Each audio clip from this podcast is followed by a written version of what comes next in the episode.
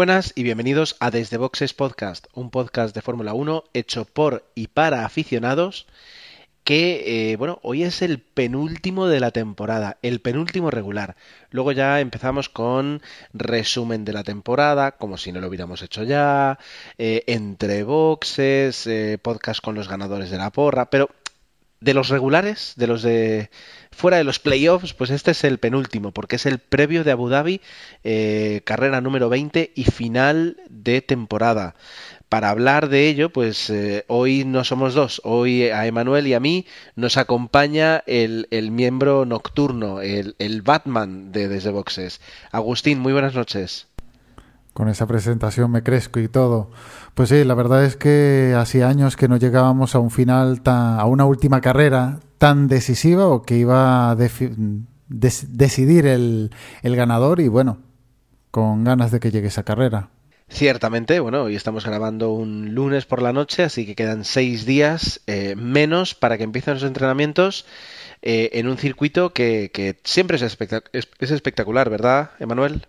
Buenas a todos. Pues sí, bueno, es espectacular principalmente porque se va oscureciendo y el, los exteriores del circuito acompañan con esas luces, ese hotel que está cruzando la pista y vamos, hay un puertecito ahí que montar en Abu Dhabi, pero el resto es un poquito desierto y tal, pero sí, ese cariz de que se vaya oscureciendo le da cierto cierto atractivo al circuito de Abu Dhabi. Hay que tener en cuenta que, no sé si os acordaréis, las primeras carreras eh, de Abu Dhabi, que justo cuadró cuando Fernando estaba luchando por el título en 2010.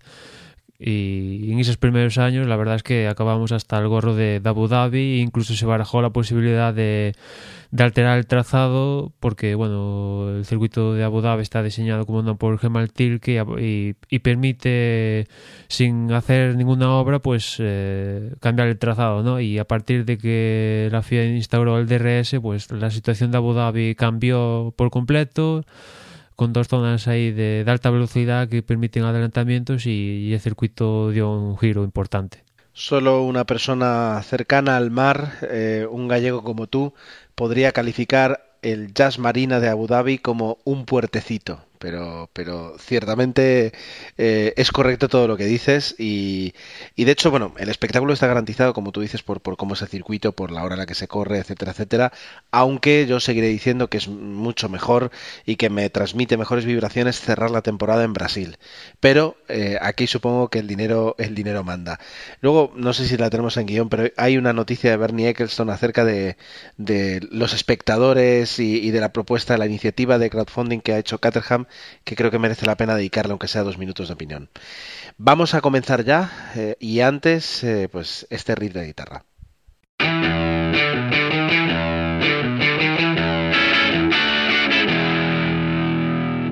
La primera noticia, eh, relacionada justo con lo que acababa de decir, es que finalmente Caterham ha reunido el dinero necesario. Es muy triste tener que decir esto, es decir, tener que estar en esta situación.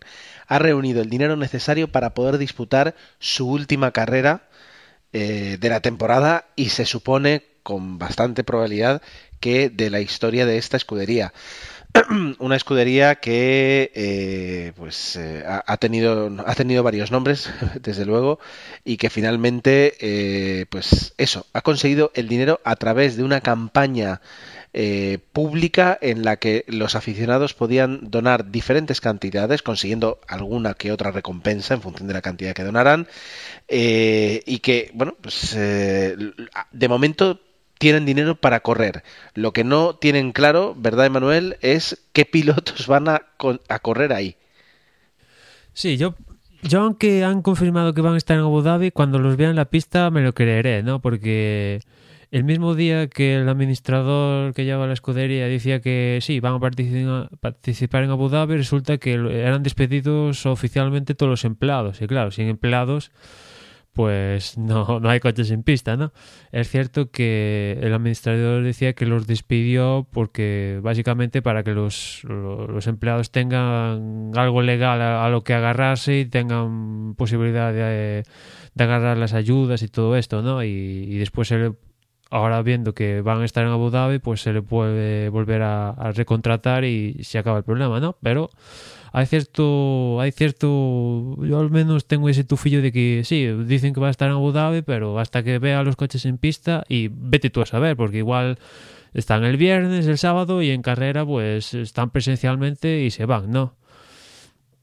Y a lo que tú comentabas, sí, hay dudas en cuanto a los pilotos. Kobayashi ya lo han confirmado ellos mismos y después está la duda de quién va a acompañar a Kobayashi si, definitivamente y 100% corren. ¿no? Está ahí, al parecer se le ofrecieron el puesto a Lotterer, pero este dijo que no, básicamente porque mm, quiere si decir que sí básicamente sería para que tuviera un poco futuro en la Fórmula 1 y seguir hacia adelante, ¿no? Y para volver a Caterham ahí para estar unas orillas dentro del Mundial de Fórmula 1, pues no, no le vale la pena, ¿no?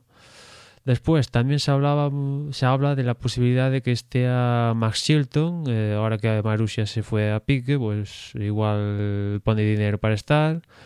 También se barajó la posibilidad de que, de que esté Roberto Meri. Al parecer el padre dijo que Roberto tenía un contrato donde si tanto Kobayashi o Ericsson fallaban, pues el que se subiría al monoplaza era Roberto Meri.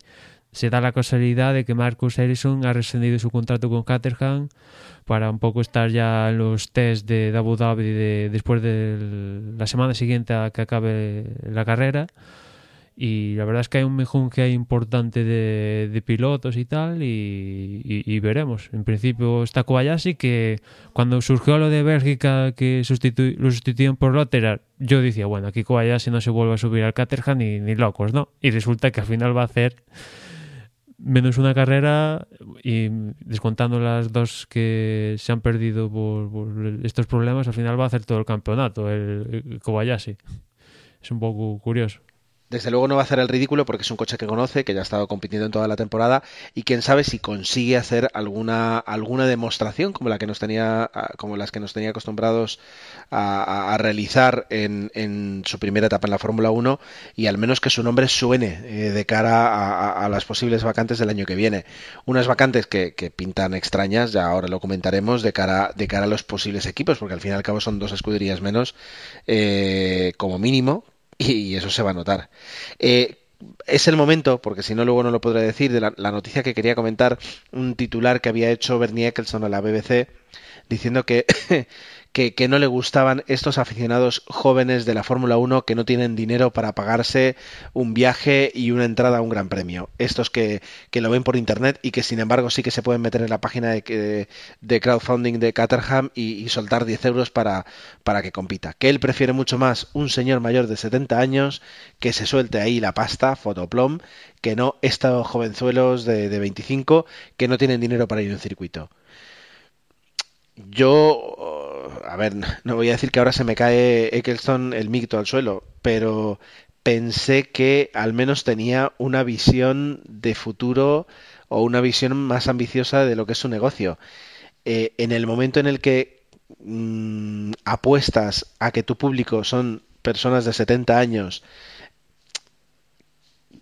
quiero decir, eh, bueno, ya está. No lo voy a decir. Creo, creo que los propios comentarios mm, se declaran por sí mismos. Nosotros somos quienes somos, eh, somos los aficionados que somos, eh, tenemos el poder adquisitivo que tenemos, eh, nos gustaría disfrutar de la Fórmula 1 como a todo el mundo le gustaría disfrutar y tenemos lo que tenemos. Entonces, creo que esos comentarios definen un poco pues el nivel de, de mm, de distorsión que tiene este señor con respecto a la, a la realidad y a lo que realmente eh, discurre en el deporte. Es decir, em, los derechos televisivos que este hombre eh, comercializa y con los que se forra, los derechos televisivos van a parar a cadenas que justamente a quienes buscan, y lo sabemos por los tipos, por el tipo de anuncios que, que, que luego vemos en, en los cortes, eh, somos nosotros. Somos ese grupo de 20, 30 y con un poder adquisitivo que le permite el domingo ver la Fórmula 1 en televisión.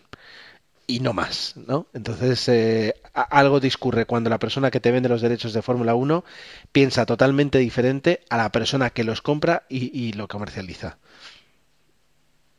Vamos, este, este es mi monólogo. Mm, la lectura, la lectura que le hago yo, yo siento Eccleston, sería pensar que el público, el público, los aficionados, han participado para mantener al, al peor equipo, por decirlo así, de, de la Fórmula 1 activo. Es decir, qué poder económico, eh, que aunque no haya dinero realmente, el público lo mantiene. Si el público mantiene al, al peor equipo, joder, es que tiene el, el campeonato asegurado. Porque los ricos esos que él dice van a mantener a los equipos grandes, no van a invertir en los equipos pequeños. Pero coño, si el público te está asegurando un equipo que estaba desahuciado completamente, hacen un crowdfunding y lo consiguen, ostras, es una lectura importante para él. A ver, vamos a entrar en la perspectiva de que el público, gracias a la gente, Catherine ha conseguido 2,3 millones de libras para una carrera. O sea, que son 2,3, que, que, para estar en la Fórmula 1 durante todo el año necesitas como mínimo 70 y con 70 Caterham y Marussia se han ido a pico, o sea que aquí se necesitan unos cuantos millones más y no creo que el público esté dispuesto a un proyecto de crowdfunding a soltar dinero para juntar 70 millones o como mínimo. O sea que para una carrera así, pues está la última mudada de ahí, vamos a ver si conseguimos ese puesto en constructores y tal, y la escudería se puede vender a buen precio y salvamos algunos puestos de trabajo, etcétera, pues bueno, pues eh, ponemos dinero para eso, ¿no? Pero ya para mantener un equipo, ya olvidar. Esto de crowdfunding no está diseñado para eso, ¿no? Y, con respecto a Eccleston, es que yo creo que este señor pertenece a otra época distinta. Se ha quedado anclado en el siglo XIX. Y claro, desde esa perspectiva del siglo XIX, todo esto de Internet, los jóvenes, smartphone y todo esto, esto es algo del demonio, ¿no? Y yo, no, no, es la, no, es, no, la, primera vez que lo digo, pero yo creo que es, a Eccleston le debemos agradecer muchas cosas, que la Fórmula 1 explotara de una manera exponencial, de ahí los ingresos que tienen a fecha de hoy, pero todo tiene un límite y yo creo que Eccleston tiene que quedarse en su casita contando dinero y dejarle hueco a otro tipo de gente. Bueno, yo no sé si, si esa gente vendrá o no, pero bueno, eh, no sé, lo leí y me parecieron unas, unas declaraciones suficientemente interesantes como para, para, para comentarlas aquí y, y, ver un poquito, pues luego a veces cuando no entendemos algunas decisiones de la Fórmula 1, pues ver un, qué pasa por las cabezas de, de, de, de los de los eh, que toman las decisiones en ese aspecto. Venga, vamos a... Es que... Va, dime, bueno, dime. Sí, no, es que no sé si os fijasteis que en Rusia, a raíz de Vladimir Putin y todo esto, y toda la pesca, que, que yo, si un jefe de, del gobierno viene en mitad de un gran premio, yo diría, mira, no entras, siendo Vladimir Putin o seas Obama o el, el que seas. Esto o vienes al principio o vienes al final, pero a mitad de carrera no vengas. Y después lo que hicieron a mitad de. a principio de carrera, de juntar a todos los pilotos, por lo de Jules Bianchi, y cuando estaban esos, meterle el himno ruso, ala, venga, vamos a ver que estamos, estamos con Rusia y tal. Y a raíz de eso, tanto en el Gran Premio de Brasil como en el de Estados Unidos se hicieron la misma película, vamos a juntar a todos los pilotos a, a comienzo de, de parrilla, que suene el himno, cosa que en la Fórmula 1 no se hacía y que me parece bien que, a partir de ahora se haga, ¿no? Pero todo ha empezado por esto de Rusia y, y, como el siguiente era Estados Unidos no iba a ser menos, ¿no? Que lo hicieras en Rusia y no en Estados Unidos, y mucho menos Brasil que es un mercado capital para ellos, o sea que que digamos que chaquetero y a más no poder. Sí, sí, sí, eso es así, totalmente. Eh, vamos a ver, vamos a ver cómo termina, cómo termina el futuro de esas escuderías. Mientras tanto, vamos a hablar del futuro de otra escudería eh, que parece prometedor, aunque todavía no sepamos si eh, Fernando Alonso va a correr en ella o no. Uh, Agustín, ¿qué sabes del nuevo McLaren? Que no es nuevo, pero que tampoco es antiguo. Pues que el miércoles pasado ya hizo la, la primera prueba con el coche actual y el, y el motor de, de Honda, siguiendo con los colores actuales. El que lo el que lo bueno, el que hizo la prueba fue Oliver Turbi. No, no me suena a mí, supongo que será de, de GP2, porque no, no me suena ni, ni como piloto reserva de, de McLaren. Pero bueno, ya está en marcha, sí que vimos unas branquias laterales para aumentar la refrigeración. Supongo que serán pruebas eh, y tendrán aún que mejorar la toda la aerodinámica del coche, pero bueno, ya lo están poniendo en, a prueba y, a ver cómo, cómo, cómo se comporta. Ojalá el año que viene lo, lo, tuviera Alonso, que seguramente sí que lo pondría a punto y, podría ser una opción para, para, para competir un poco más con Mercedes. Sí, a, a, mí se me viene a la cabeza el título esto que se ha estrenado, la película, la película que se ha estrenado este, este año de X-Men, que Días del Futuro Pasado, ¿no? Por eso de que McLaren vuelve a onda y tal. Y la verdad es que, eh, por lo que han comentado, la prueba, bueno, era uno de estos llamados Filming Day, donde la donde sale el monoplaza, graban cuatro imágenes y, no se exprime el monoplaza a tope, eso pasará en los test post Abu Dhabi, pero al menos para que se instalara el motor dentro de, de, un monoplaza que es el de este año, pero con esos retoques y para meter la unidad de potencia, pues oye, pues mm, al parecer hicieron 16 vueltas, es cierto que pararon el motor, pero dicen que enseguida lo pudieron pudieron reemprender la marcha y es positivo. Todo lo que ha surgido de, estas pruebas es positivo y viendo cómo empezaron este año, sobre todo Renault y poco Ferrari también, pues oye, pues para Honda ya es un, entre ¿no? Que tu motor puesto en un coche así que viene de Mercedes y, y aunque sea un filming day que van relajados y tal, pues que no les dé demasiados problemas, pues es prometedor. Ahora veremos cuando lo expriman un poquito más en Abu Dhabi si el motor hace chof chof o, o, anda bien.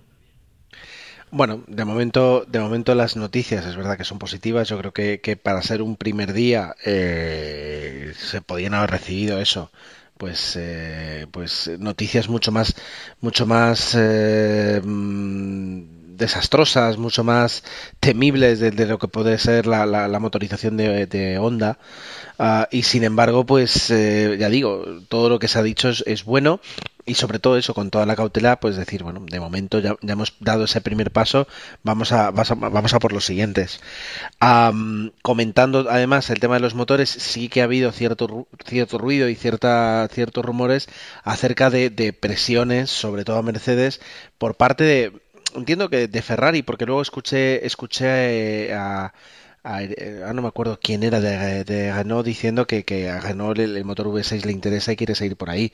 Pero en, ahora mismo se, se hablaba de, de, que Mercedes estaba recibiendo presiones porque se quería volver al, al V8. Es decir, que hay, hay fuerzas dentro de la Fórmula 1 que, creen que este paso que se ha dado al V6 eh, está creando un deporte diferente, un deporte pues menos espectacular, un deporte eh, donde, donde la velocidad, donde la potencia tiene menos, menos importancia y que intentan Uh, volver a un, a un, posible V8, pero ya digo, Mercedes eh, desde luego no tiene ninguna intención, Honda mmm, desde luego, o sea, es impensable que Honda llegara, llegara a hacer un V8 y, me da la sensación que el único beneficiado de, un cambio a V8 sería Ferrari, porque comercialmente puede aprovechar esos V8, mientras que el V6 tiene mucho más sentido eh, que, se, aproveche por parte de, Renault, de Honda o, incluso de, de, Mercedes. Yo creo que realmente les interesa a todos el V6 Turbo, ¿eh? O sea, realmente, pero claro, pero lo que quieren Ferrari y Red Bull, por ejemplo, es ser estar al mismo nivel de prestaciones con respecto a Mercedes, pero con respecto a la estructura del motor, yo creo que a todo el bueno, a Red Bull no. más bien Renault, ¿no? Pero yo creo que a todos le interesa el V6 Turbo. Ahí está Ferrari sacando la Ferrari con un motor similar. Eh, McLaren también tiene su parte híbrida con el con el McLaren P1. Eh, Renault pues tiene sus cosas también y Mercedes también tiene ahí sus sus sus coches híbridos ahí con todo el tinglado que es hacia donde va la, el automovilismo en general, ¿no? Pero como digo, pues en prestaciones hay una clara desventaja abismal y de alguna forma pues tienen que solucionar este, este abismo, ¿no? Eh, todo surge a partir de lo de que Marussia y Caterham se caen en Estados Unidos, a partir de ahí, pues tanto Lotus, Sauber y Force India, los equipos más pequeños, pues digamos que, que, amenazan con cierto motín de que igual no corren la, la carrera de Estados Unidos. Ahí Eccleston en ese gran premio eh, me culpa un poquito, pero después llega a Brasil y dice que no, que él no tiene la culpa de nada, que la culpa es de las escuderías que gastan más de lo que se pueden permitir. Y en todo este tinglado de Estados Unidos y Brasil, pues ha habido varias reuniones en torno a eso, a lo que comentaba Ger de que, por un lado, en una reunión hace meses en Singapur, Mercedes estaba dispuesto a un descongelamiento del motor, que no sería un descongelamiento de, la venga, descongelamos y podéis hacer lo que, lo que queréis. No, sino es más bien que los motores ahora entran en descongelamiento al acabar la temporada, se volverían a congelar eh, a finales de febrero y a mitad de temporada se volverían a descongelar para retocar esos retoques. Que por ejemplo eso a Honda también le interesaría, pues vete tú a saber si el motor no da todo lo que tiene eh, en las primeras carreras, seis carreras más o menos, y en ese parón de, de, verano pues se descongelan y se pueden volver a la altura, ¿no? Pero ¿qué pasa? Que Mercedes dice que no, cambia de idea y para cambiar el reglamento de un año al siguiente hay que tener unanimidad.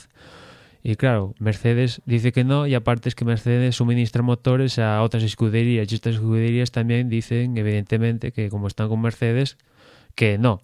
Con lo cual pues ha habido hay problemas por ahí, ¿no?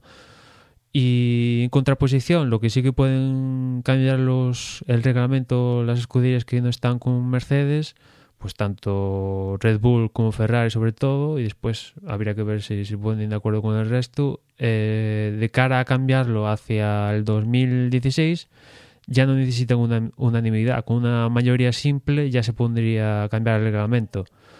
Y lo que está amenazando estas escuderías Ferrari y tal es que, que igual nos cambiamos al V8, como no necesitamos unanimidad, prescindimos de Mercedes, cambiamos a V8 y volvemos a los motores de hace años, más baratos.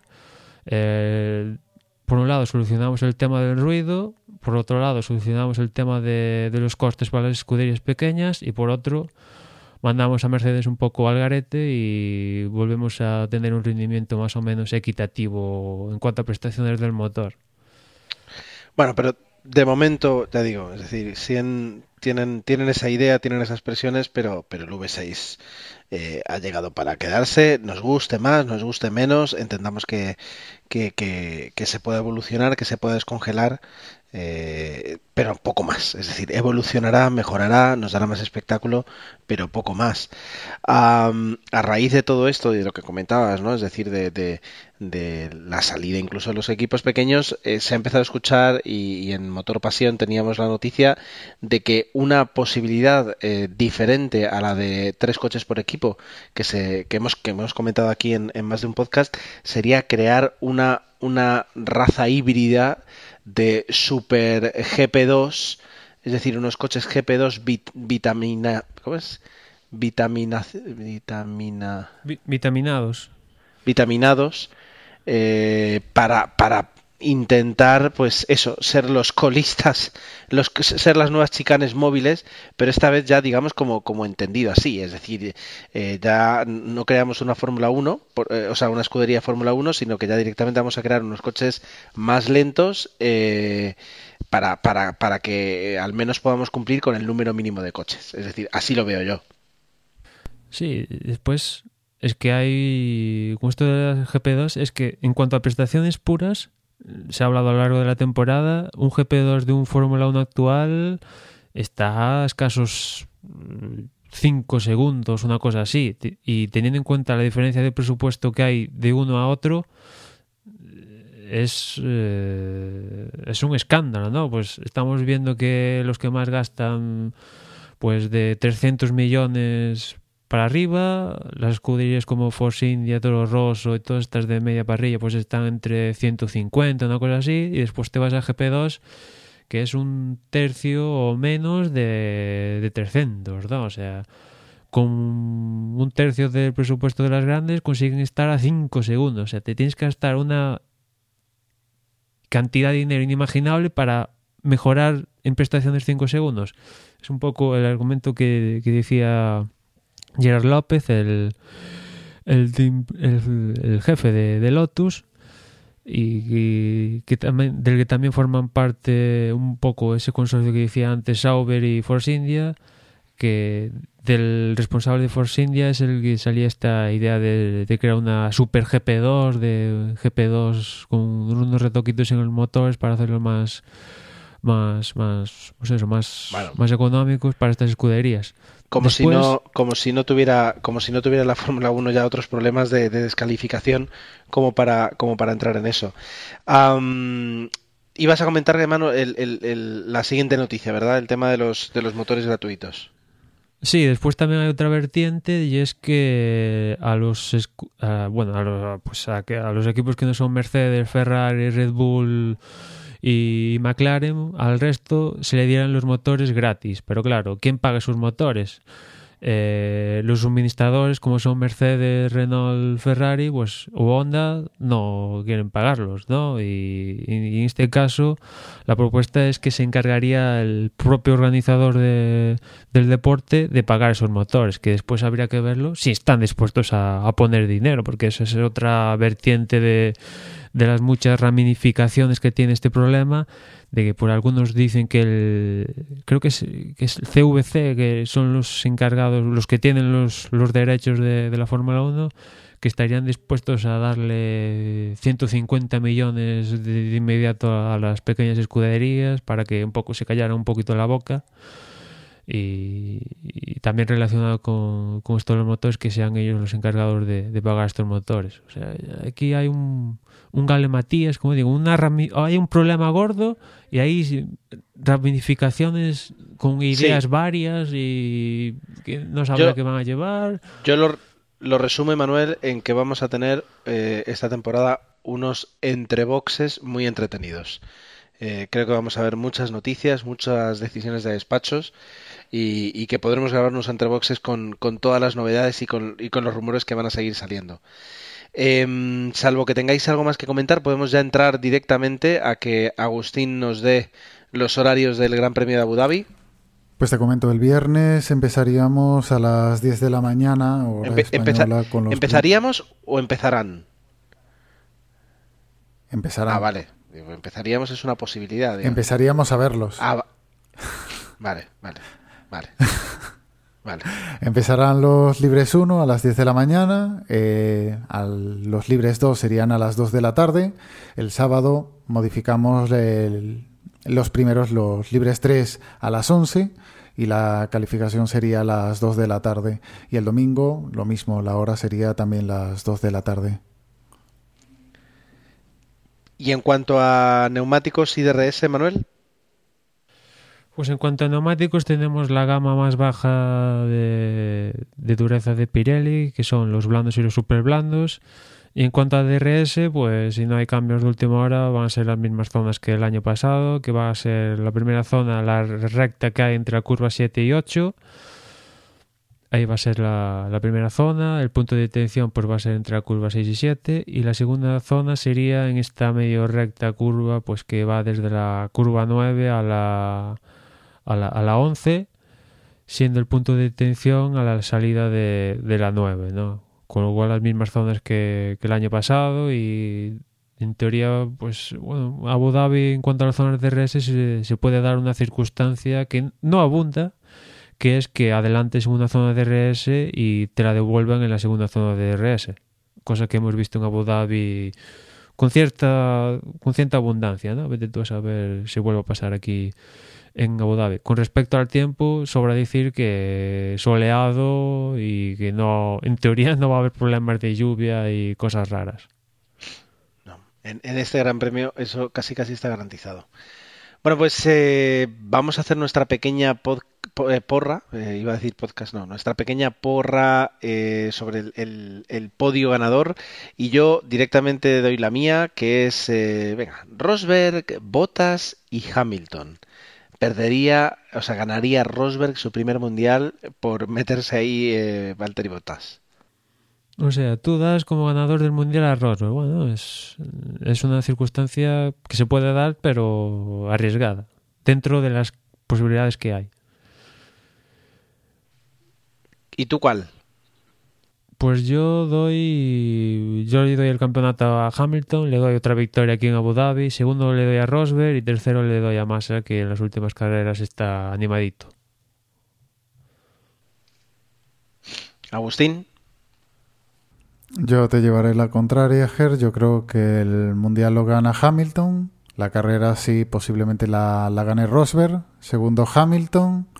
Y tercero, vamos a poner a Alonso. Bueno, bueno, ahí está. Ahí está. Bueno, pues eh, dicho esto, yo creo que ya no tenemos nada que añadir. Eh, citarnos para, para lo que va a ser el, post, ¿no? El, el último podcast de la temporada, que luego siempre hacemos un, resumen de todo lo que ha sucedido, aunque este año eh, las cosas están muy claras como para, para dudarlo demasiado, pero aún así, eh, de momento lo primero que tenemos que hacer es ver la carrera, iba a decir disputarla, ¿no? Ya, quisiéramos poder disputar una.